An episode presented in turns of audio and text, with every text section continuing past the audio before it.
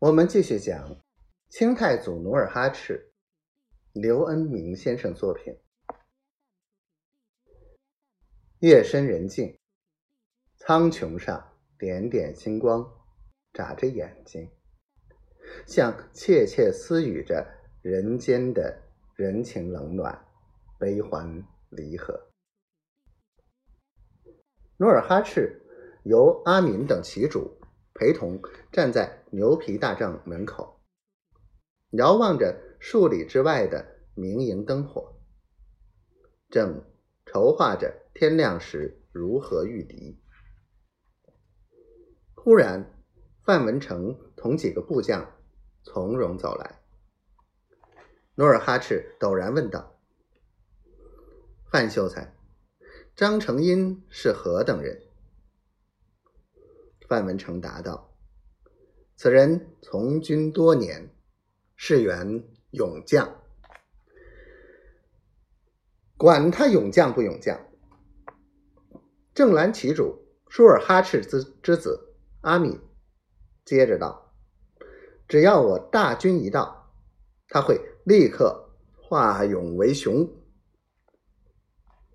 努尔哈赤摇头道：“不可轻敌。”莫忘骄兵必败之理。事实胜过雄辩。尼堪外兰之死，纳林部落之亡，布占泰的下场，哪个不是雄？阿敏侃侃而谈。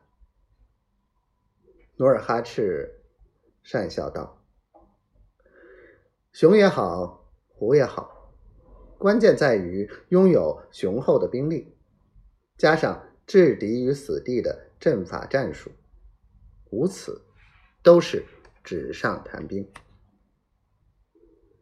阿敏还要争辩，正白旗总管霍尔汉马上接过话茬儿，说道：“眼下大敌当前，不是轻谈功过、沉溺于过五关斩六将的时候，还是琢磨琢磨。”明日如何出兵的事儿吧？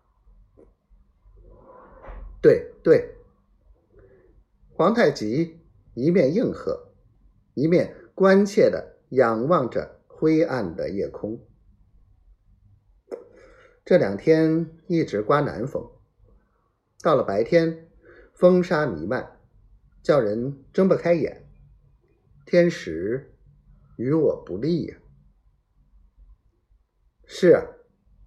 吐鲁石接着说：“明军偏居东南，我军出阵西北，顶风打仗，可是军家的大忌呀。”